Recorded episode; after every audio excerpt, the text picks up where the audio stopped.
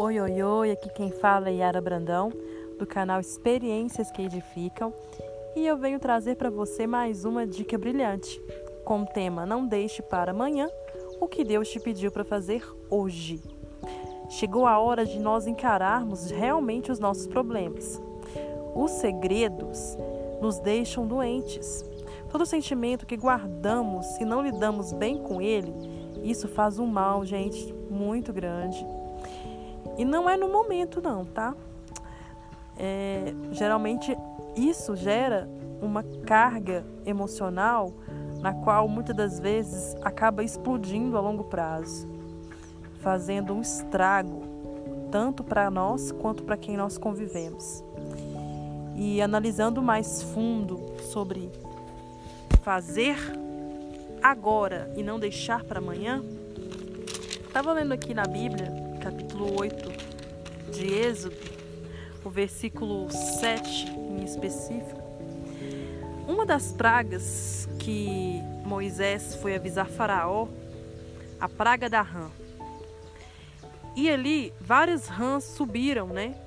Ali debaixo da mesa, dentro da, debaixo da cama, em cima da cama. Foi um, uma praga de rãs assim por todo lado. Rã na panela, eu fico imaginando a confusão, né? E Faraó chamou Moisés, né? E Arão e disse: Rogai ao Senhor que tire as rãs de mim e do meu povo.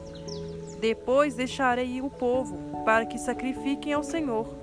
E Moisés disse a Faraó: Tu tenhas glória sobre mim, quando orarei por ti, e pelos teus servos, e por teu povo, para tirar as rãs de ti e das tuas casas, de sorte que somente fiquem no rio. Então ele respondeu: Amanhã. E Moisés disse: Seja conforme a tua palavra, para que saibas que ninguém há como o Senhor nosso Deus. Eu fico pensando, se você tivesse vivendo uma situação cheia de rã, te incomodando, em cima da cama, no banheiro, todo lugar brotando rã.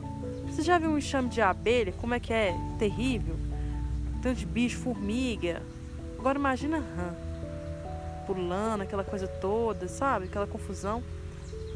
Se você teria a oportunidade de ter, de ficar livre daquilo ali no momento, por que adiar uma oração para amanhã? Por que adiar uma oração para amanhã, gente?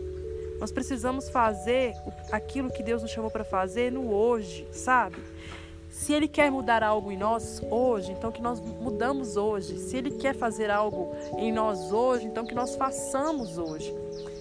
Se Ele está falando para você realmente abrir seus olhos hoje, então vamos abrir hoje. Abra seus olhos hoje, não deixa para amanhã. Não deixe o orgulho tomar conta do seu coração, porque você sabe, ah, eu vou deixar isso pra lá, ah, eu vou fazer isso não, ah, fulano não merece, fulano não merece. Beleza, mas quem tá carregando isso é você.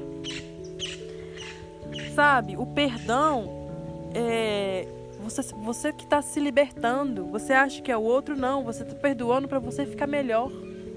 Para você seguir adiante, para você ter uma vida plena em Jesus. Muitas das vezes as pessoas falam assim: ah, eu vou sair das dívidas amanhã, vou lidar comigo mesma amanhã, sempre deixando hoje de Deus para amanhã, né? E o hoje de Deus, ele é bíblico. Deus fala sobre o hoje.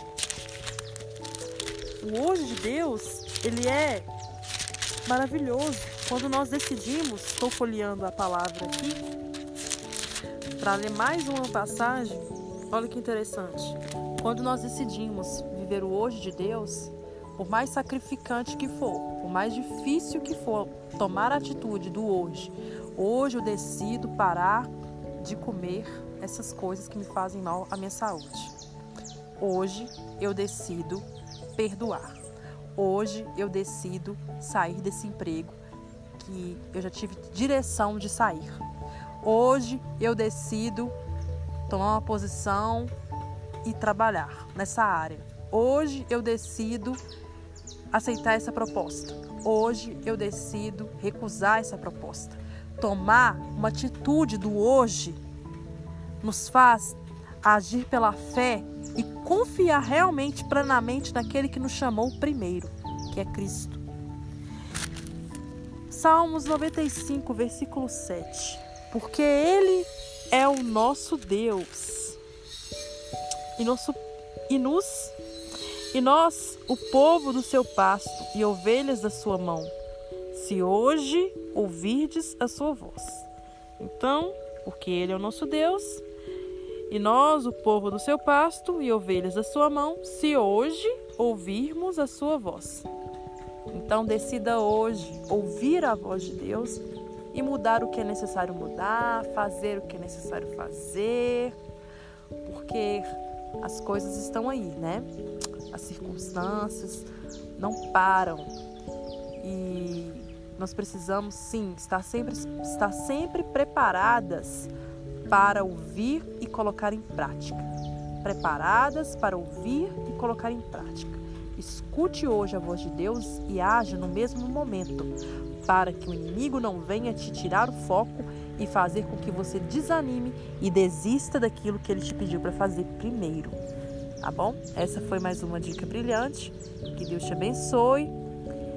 Esses barulhos de fundo é da natureza, estou num lugar aberto.